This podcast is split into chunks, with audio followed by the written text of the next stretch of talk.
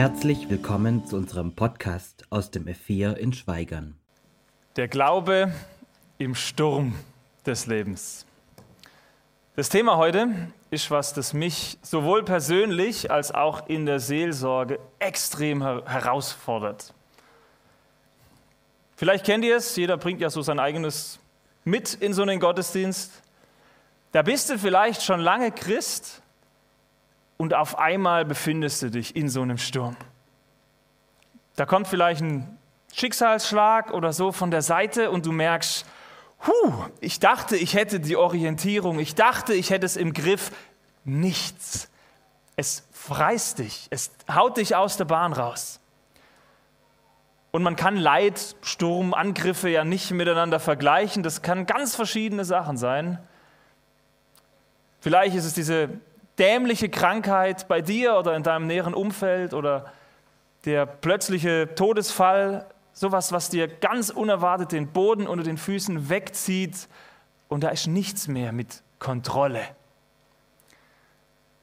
Vielleicht ist es ein Streit in der Ehe, mit den Kindern, auf der Arbeit, mit dem Nachbar. Und zwar so richtig bös, dass du merkst, du kannst nachts nicht mehr schlafen, das lässt dich nicht los, du fühlst dich so elend wie ein Getriebener. Letztens hat mir jemand erzählt, Marc, ich habe jetzt schon so lange diese Sehnsucht. Ich wünsche mir so sehr diese eine Sache für mein Leben. Und wenn ich die endlich hätte, ich, ich glaube wirklich, das wär's. Und ich ringe mit Gott. Ich bete zu ihm. Ich habe ihn schon so lange gesagt, bitte, bitte. Und er schweigt. Er tut es nicht.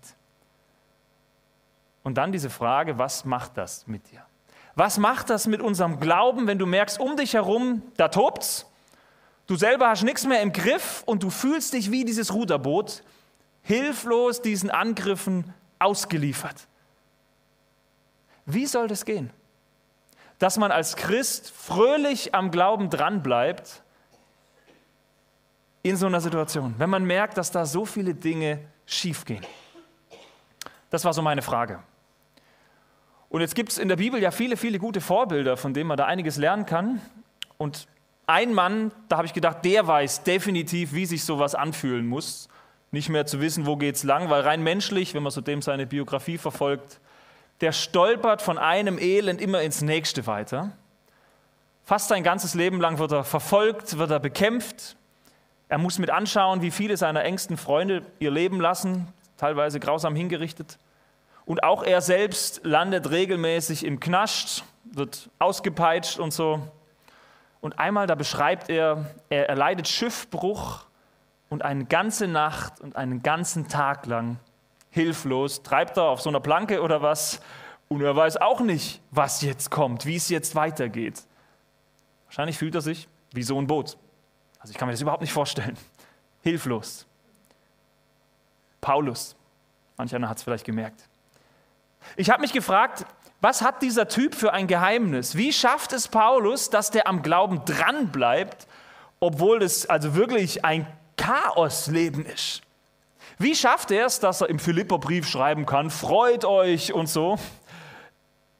Begeistert, Freude bis zum Schluss, obwohl das doch überhaupt nicht passend ist zu seinem Lebensumfeld. Und so möchte ich ihn fragen, mein lieber Paulus, was ist es? Was ist dein Trick? Was ist dein Geheimnis? Was, was hast du gelernt? Woran liegt's? Wie schaffst du das, das durchzustehen? Und zufällig haben wir Glück. Paulus schreibt ja relativ viel in der Bibel und er beantwortet uns diese Frage. Jetzt könnt ihr denken, jetzt, ne, jetzt will ich es wissen. Dieser eine Satz und dann läuft's. Das Problem ist, seine Antwort kann sein, die gefällt dir nicht. Paulus schreibt so manches, wo du denkst, deine Stärke hätte ich gern, aber deine Einstellung nicht. Man liest so manches, da habe ich überhaupt keine Lust zu. Oder ich check's einfach nicht. Was will er denn? Und vielleicht geht dieser Vers in diese Richtung. Ich glaube, das ist das Geheimnis von Paulus, so beschreibt das, aber vielleicht gefällt sie dir nicht. Ganz berühmter Vers, Römer 8, Vers 28. Vielleicht der ein oder andere als Konfispruch oder so gehabt. Wir wissen aber, schreibt er, wir wissen aber, dass denen, die Gott lieben, alle Dinge zum Besten dienen. Denen, die nach seinem Ratschluss berufen sind. Okay. Äh, ich kenne Gemeinden, in denen wird ernsthaft gepredigt, schaut her, Römer 8, da steht's, ne? Wenn du Gott genug liebst, ab dann passiert in deinem Leben nur noch Gutes. Weil so sagt das doch, oder? Alle Dinge sind nur noch super. Dann wird Gott sich dafür einsetzen, er wird alles Böse von dir fernhalten. Du wirst nie ernsthaft krank werden, wenn du nur genug glaubst, dann wird er dich beschützen. Und ich kenne auch manche, da ging das eine ganze Weile wirklich gut, sowas zu hören, weil solange es im Leben läuft, wie man sich denkt, ist das in Ordnung. Es klingt super und dann kommt der Sturm. Dann kommt es, was eigentlich jeder irgendwann mal mitmacht und du stellst fest, mein Gottesbild wird völlig über den Haufen geschmissen. Das passt doch überhaupt nicht zusammen. Es klingt so schön, dann wird alles easy. Es ist aber Schwachsinn. Es stimmt nicht mit dem überein, was man sonst in der Bibel liest.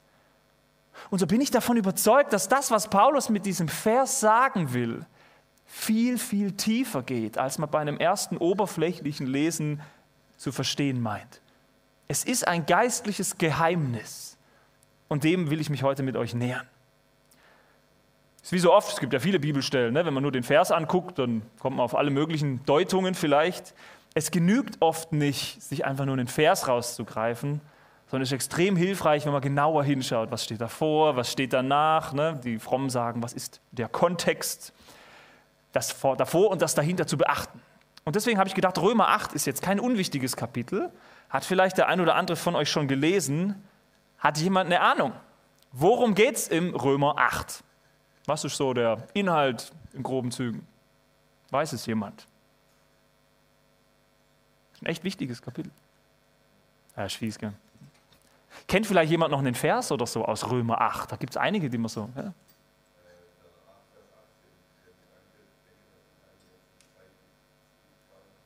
Ja.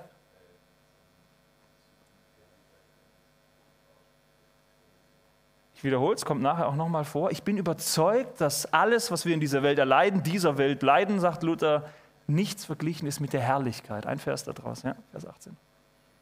Kennt ihr noch was? Immer reinrufen, ich wiederhole es dann. Ist Gott für uns? Wer könnte gegen uns sein? Steht wenige Verse nach diesem Predigtext, ja. Dranbleiben, ja. Hinten drin, durch den Geist, durch den wir überwinden, dranbleiben, ja. Also es geht um dranbleiben in diesem Kapitel, ja.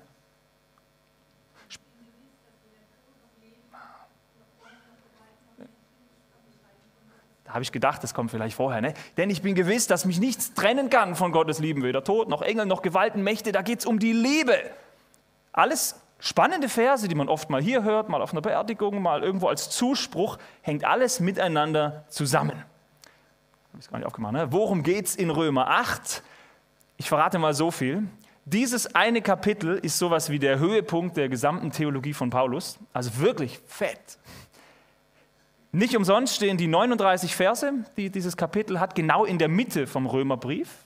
Paulus schreibt den Brief, um sich einer Gemeinde vorzustellen, die kennen ihn gar nicht, er war davor nie in Rom und er versucht ihnen zu erklären, was ist so meine Lehre, woran glaube ich, ne? was ist das Zentrum von Glauben. Und dann baut er das auf und wenn man hinschaut, sieht man, die ersten sieben Kapitel legt er so die Grundsteine, so was ist Sünde, wie wird man gerettet, wie braucht man das, warum brauchen wir Gott, la la la la. Und wenn du dann Christ bist, und dann kommt Kapitel 8, was verändert sich, wenn ein Mensch Christ wird? Und Paulus schreibt von dem Geheimnis, wie Christen durch den Heiligen Geist, der dann kommt, von innen heraus verändert werden. Das ist das Thema, die innere Veränderung durch den Heiligen Geist. Ich versuche es ein bisschen runterzubrechen. Wenn ein Mensch Christ wird, bekommt er den Heiligen Geist. Das bedeutet, ab diesem Zeitpunkt wohnt Gott selbst in uns. Und Gott will uns durch diesen Geist dabei helfen, dass wir im Glauben wachsen können dass wir seinem Sohn Jesus Christus immer ähnlicher werden. Das hat was damit zu tun, dass der Zustand, der damals im Paradies war, perfekter Mensch und so, ne, vorm Sündenfall, jetzt wiederhergestellt werden soll, Stück für Stück. Jesus, das Vorbild, der neue Mensch, durch den auch wir die Möglichkeit haben, dem näher zu werden. Und Paulus äh, beschreibt in diesem Kapitel Römer 8, wie funktioniert das denn? Und er fängt an und sagt, okay, der Geist ist jetzt da und der erklärt dir erstmal, ne, du kommst nicht, äh, du kommst in den Himmel, das läuft bei Gott, du wirst nicht verdammt werden so. Und der Geist macht dir klar, immer mehr bewusst in deinem Herzen, du bist ein Kind Gottes. Kein Sklave, keiner, der sich noch was verdienen müsste, ein Kind Gottes. Und Paulus fügt so ein bisschen dazu, okay, dann lasst uns uns auch so verhalten. Also da gehört ja auch was mit dazu. Haben wir das verstanden, dann wollen wir auch so leben. Dann geht es weiter, wir sind Gottes Erben als Kinder. Das bedeutet, die Ewigkeit gehört uns. Und der Himmel, diese Herrlichkeit, sagt Paulus, das wird dermaßen gigantisch werden, kein Vergleich zu nichts und gar nichts, was es sonst wo noch gibt.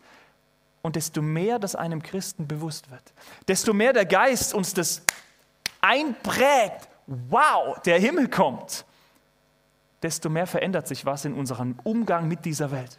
Desto mehr werden wir aufhören, manche Sachen so wichtig zu nehmen, die doch im Verhältnis dazu gar nicht so die Rolle spielen desto mehr werden wir aufhören, uns an die schönen Dinge dieser Welt zu klammern, wie als wäre das das Wesentliche. Silvia, und dann kommt der Vers, Vers 18. Denn ich bin überzeugt, dass alles, was wir in dieser Welt erleiden müssen, nichts ist, verglichen mit der Herrlichkeit, die Gott uns einmal schenken wird. Und ich finde schon hier, kann einem auffallen, wenn man hinschaut, da geht es um Leiden. Ne? Also es gibt sehr wohl Leiden hier in dieser Welt. Paulus macht deutlich, nicht nur durch sein Leben, sondern auch durch das, was er schreibt, persönliche Angriffe, Anfechtungen auch von außen, nicht nur Verfolgung und so, sondern alles, was uns das Leben schwer machen will. Also auch Krankheiten und Schmerzen und Streitigkeiten und sonst wie wo was. All das gehört in diesem Leben mit dazu. Als Christ sowieso. Der Unterschied ist bloß, ein Christ weiß, wo er einmal ankommt, nämlich im Himmel. Und er weiß, ich lebe mein Leben mit so manchen Angriffen mit der Perspektive Ewigkeit. Und Paulus betont, wenn das uns klar wird, nicht nur im Kopf, sondern der Heilige Geist macht uns das so lebendig bewusst, dann verändert dieser Fokus alles. Der große Missionar Hudson Taylor, hat ja auch was mit der lieben Zeller Mission zu tun, die die Geschichte kennen, hat mal einen Satz geprägt, dass er sagt, Gott hat uns keine ruhige Überfahrt versprochen, aber eine sichere Ankunft. Das ist wieder dieses Bild vom Sturm. Ne? Was kommt da von links, was kommt von rechts? Du weißt es nicht. Was du weißt, ist die Ankunft, denn die hat er in seiner Hand. Etwas später schreibt Paulus dann in Römer 8 ganz selbstbewusst, ist Gott für dich, wer kann dann schon gegen dich sein? Trotz dessen, dass er davor von Leiden und so schreibt. Und dann Römer 8, Vers 35, was könnte uns jemals von seiner Liebe trennen? Und er fängt an aufzuzählen. Schmerzen, Angst, Verfolgung, Hunger, Armut, Gefahr oder etwa Gewalt durch das Schwert. Was könnte uns jemals von seiner Liebe trennen? Und jetzt sind wir doch mal ehrlich, heutzutage würden wahrscheinlich viele Christen intuitiv antworten, na diese Sachen schon. Also solange alles gut ist, super, aber wenn ich Hunger leiden muss, wenn ich Schmerzen habe, ich kann nicht mehr schlafen, wenn da Gewalt kommt oder so weiter, das trennt mich doch von Gott oder nicht, das treibt mich doch weg von ihm. Und Paulus behauptet im Römerbrief, nein, Je mehr der Geist in uns wirkt, dieses wundervoll bringt, desto mehr treiben uns diese Dinge nicht weg von Gott. Und er sagt, hey Römer, lasst den Heiligen Geist an euch wirken und ihr werdet erkennen, alle diese Dinge führen euch zum Besten, sie dienen euch zum Guten. Und es klingt erstmal total verwirrend, ne, weil es ist ja irgendwie schlecht, offensichtlich, ist doch böse, ich will doch nicht leiden und so. Ne, wie passt das zusammen? Und deswegen lasst uns jetzt Römer 8, Vers 28 genauer anschauen. So ein bisschen Wort für Wort vielleicht, mal schauen. Es geht los mit wir wissen aber. Wir, damit meint Paulus ganz offensichtlich mindestens mal sich selbst, die Empfänger von dem Brief und nachdem er die nicht persönlich kennt und mir auch nichts bekannt wäre, dass die Römer die eine geheime Lehre hätten, die sonst kein Christ hat, wir meint alle Christen. Ja? Jeder, der von Gott berufen, gerufen ist, die Antwort kam, ich bin Christ. Alle Christen dürfen diese Wahrheit, von der er hier schreibt, wissen. Und Paulus liebt es, mit Worten zu spielen. Ich behaupte, der sagt ganz bewusst wissen und nicht wir fühlen aber.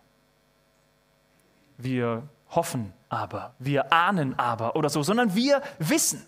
Weil es nicht um irgendwas Undefiniertes geht, mal habe ich es mehr, mal weniger, sondern es geht um eine Gewissheit, ein sicheres Wissen, ein tiefes Überzeugtsein mitten in diesem Sturm. Ja, alles geht drunter und drüber, völliger Kontrollverlust. Ich spüre vielleicht gar nichts, aber ich weiß, woran ich mich festhalten kann. Durch den Heiligen Geist, der uns durch diese Dinge hindurchführen will. Na, später im Römerbrief, durch den wir überwinden durch den Heiligen Geist zu wissen, Gott ist da. Er hat die Dinge in seiner guten Hand. In den zwei Versen direkt vor Römer 8, 28, 26 und 27, da beschreibt Paulus, manchmal kann diese Not so schrecklich sein und so zu Boden ziehen, da bist du mit deinem Latein am Ende und es kann sein, du weißt nicht mal mehr, wie du noch korrekt beten sollst. Ja? Also das ist so wie soll ich jetzt noch vor Gott treten? Ich, ich stammel bloß, da kommt nichts Sinnvolles mehr bei raus, wir wissen es nicht. Dann tritt der Heilige Geist als ein Fürsprecher für uns ein mit wörtlich unaussprechlichen Seufzern. Ja, ich weiß es nicht mehr. Ich bin fertig mit der Welt. Der Heilige Geist muss es machen. Und dann schreibt Paulus, wir wissen aber. Ne? Also bewusst in Bezug zu dem, was davor kam. Trotz all dieser Dunkelheit, trotz all dieser Dinge, die überhaupt nicht passen, trotz dessen, dass du nicht mehr weißt, wie du jetzt noch zu Gott kommen kannst, wie du jetzt noch beten kannst, es gibt da etwas, das du trotzdem ganz sicher wissen darfst. Gott weiß, was er tut. Er ist für dich. Und dann kommt diese Liebe, ne? Er liebt dich auf eine so gewaltige Weise, dass Gott bereit ist, seinen einzigen Sohn für dich zu opfern. Paulus will sagen, glaubst du wirklich, dass ein Gott der Liebe, der, der so gewagt ist, wie du liebst, haben wir gesungen, der so sehr liebt, dass du dem egal bist?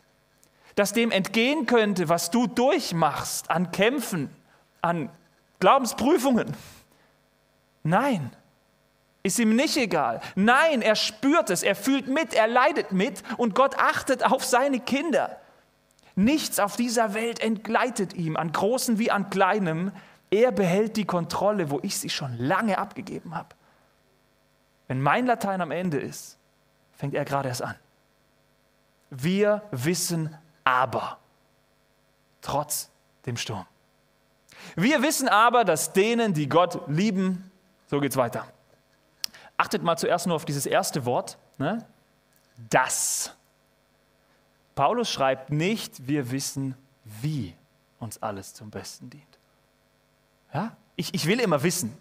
Ich will immer nachvollziehen können. Mindestens in der Rückschau, Gott, bitte schenkt doch, dass ich es verstehen. Warum? Schreibt er nicht. Er schreibt nicht, Gott wird dich auf magische Weise in den Zustand versetzen, alles nachvollziehen zu können, wie er diese Welt lenkt. Nicht wie uns alles zum Besten dient, aber sehr wohl das. Wenn ich auf mein Leben zurückschaue, dann bin ich zwar sehr dankbar, weil offensichtlich hat Gott sehr viel Gutes gemacht, sonst stände ich heute auch nicht hier. Aber das sind so viele Dinge, die, die raff ich nicht. Ich verstehe nicht, wieso ich äh, damals mal einen recht großen Unfall haben musste, lag eine Weile im Krankenhaus. Ich habe heute noch Rückenschmerzen von. Ich verstehe nicht, warum mein allerbester Freund vor einigen Jahren einfach gestorben ist. Zack. Ich verstehe es nicht. Ich verstehe nicht, warum, ich habe immer so, so Migräneattacken oder so. Ich verstehe es nicht, wie mir das zum Besten dienen soll. Aber ich will glauben und wissen, dass. Wir wissen, dass denen, die Gott lieben. So geht's weiter. Upsala. Alle Dinge zum Besten dienen dieses Gott lieben, ja. Paulus wählt hier eine super spannende Formulierung. Warum? Weil Gott zu lieben schon im Alten Testament der Inbegriff von Glauben ist. Doppelgebot der Liebe und so greift Jesus dann später auf. Das ist es. Ne? Wenn ihr das tut, wenn ihr Gott liebt, dann erfüllt ihr eigentlich alles. Was bedeutet es denn, Gott zu lieben? Gott zu lieben bedeutet, ich gebe ihm in meinem Herzen den allerersten Platz. Ich liebe nichts mehr als ihn. Er ist mir das Größte und Wichtigste in meinem Leben. Also nicht ich, nicht meine Pläne, nicht meine Vorstellungen und so, sondern er. Das ist es, was Paulus in Römer 8 immer wieder von ganz verschiedenen Seiten her beleuchtet. Der Heilige Geist will uns verändern, dass wir uns immer mehr um Gott drehen und immer weniger um uns.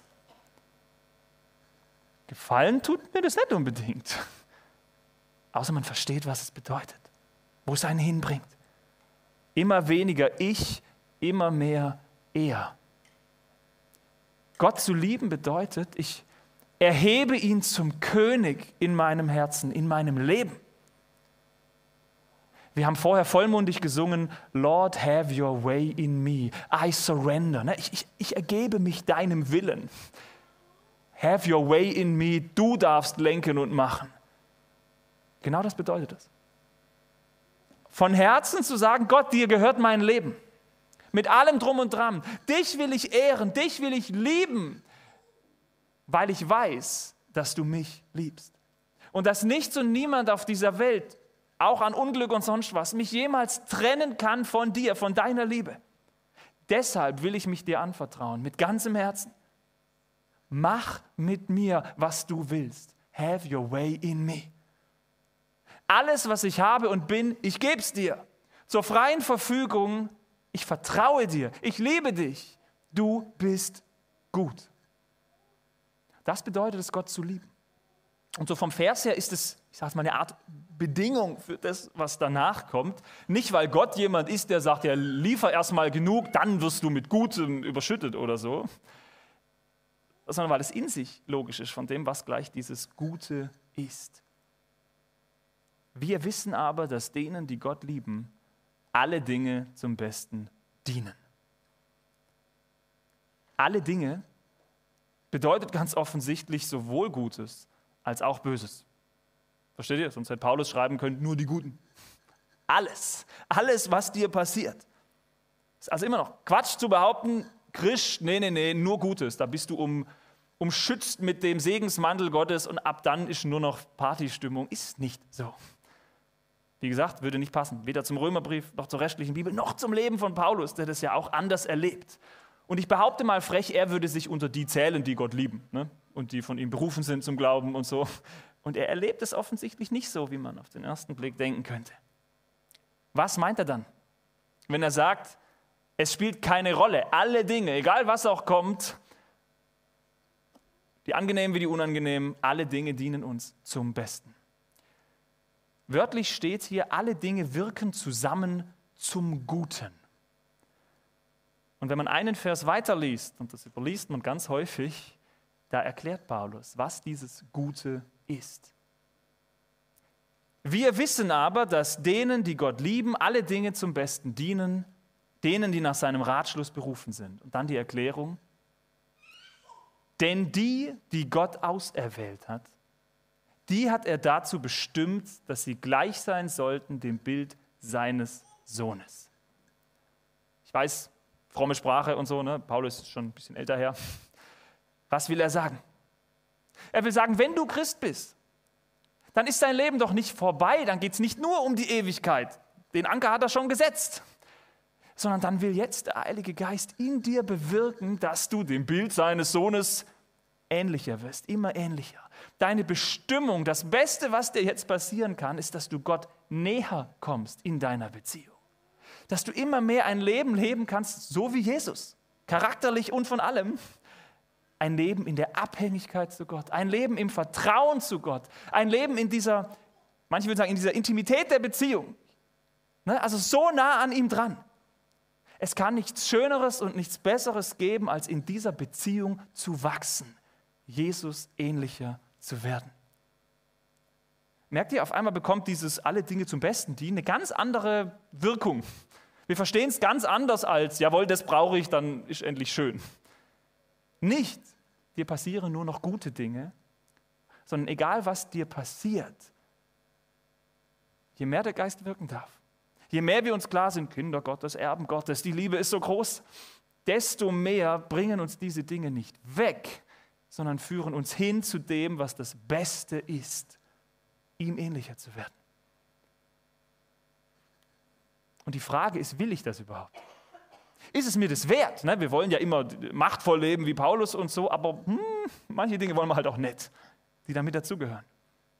Will ich, dass Gott regieren darf? Will ich glauben, dass er gut ist, auch wenn ich es nicht greifen kann? Der berühmte Prediger Spurgeon schreibt dazu, und sollte ich auch alles verlieren, was ich besitze, so ist verlieren besser als behalten, wenn es der Wille Gottes ist. Denn das größte Unglück ist für mich das Beste und zuträglichste, wenn Gott es so ordnet. Klingt unglaublich radikal, oder? Also pff, Genau um dieses Geheimnis geht es. Genau diese Herzenshaltung will der Heilige Geist in uns, wenn wir Christen sind, zum Leben erwecken. Dieses tiefe Gewissheit, Wissen, ne? dieses tiefe Bewusstsein, was Gott tut, ist gerecht und gut. Was er ordnet, ist gut. Das darf so sein. Wenn du Christ bist, dann wird in deinem Leben so mancher Sturm sein. Vielleicht war er schon, vielleicht ist er gerade, vielleicht kommt er auch noch. Und die Frage ist, wie kommen wir durch? Wieder dieses Bild vom Anfang. Dann wird unser Glaube auf die Probe gestellt. Und da wird ganz vieles nicht easy sein. Da werden so viele Dinge kommen, wo deine Kontrolle aufhört und Welle links, Welle rechts, Sturm, Wind, ich weiß gar nichts mehr.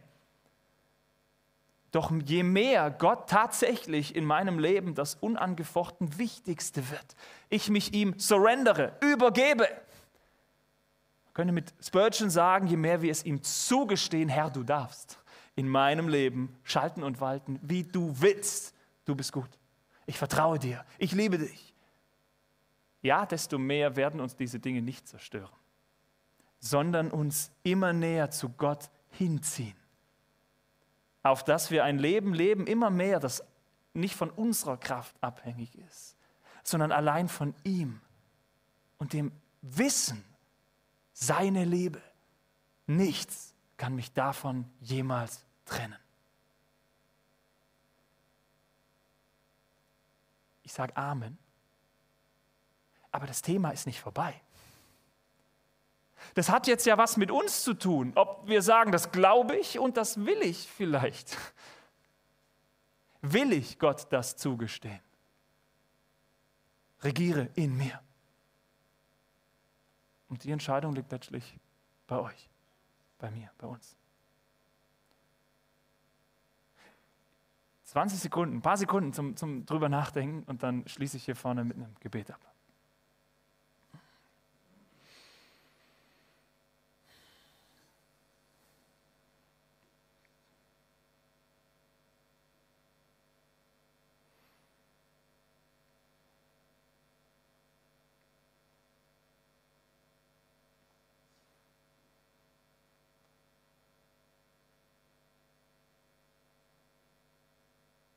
Du großer heiliger Gott.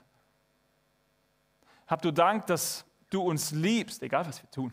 Deine Liebe steht fest, nur mit unserer hapert Herr, hab du Dank, dass du gekommen bist, ohne dass du irgendwas gefordert hast. Der Himmel, das hat nur was mit deiner Gnade zu tun. Herr, du weißt, wie uns das so oft überfordert und wir an diesem Leben hängen und kleben und die Kontrolle haben wollen. Herr, ich bitte dich für mein Leben, dass es immer mehr um dich geht und nicht um mich. Du musst wachsen und ich muss abnehmen. Herr, bitte bewirke du mit deinem Geist in uns, dass unser Leben dich immer mehr ehrt. Wir immer mehr an diesen Punkt kommen, erfüllt zu sein von deiner Liebe, um zu merken, es kann gar keine andere Antwort geben, als zurück zu lieben, als dich zum Herrn und Meister unseres Lebens zu erklären. Herr, und da, wo hier vielleicht gerade jemand sitzt, der kann das gerade nicht glauben, ist gerade zu viel. Da bitte ich dich, bete du. Vertritt du mit deinem Heiligen Geist diesen unaussprechlichen Seufzern. Stärke du unseren Glauben. Nicht in uns, sondern in dich. Du bist gut. Amen.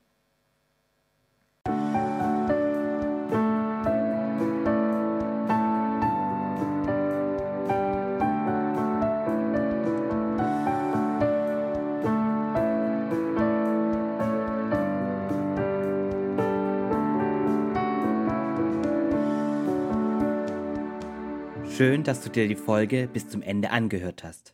Sollten noch Fragen bestehen, Wünsche oder Kritik, können Sie uns gerne eine E-Mail schreiben an podcast.lgv-schweigern.de. Bis zum nächsten Mal.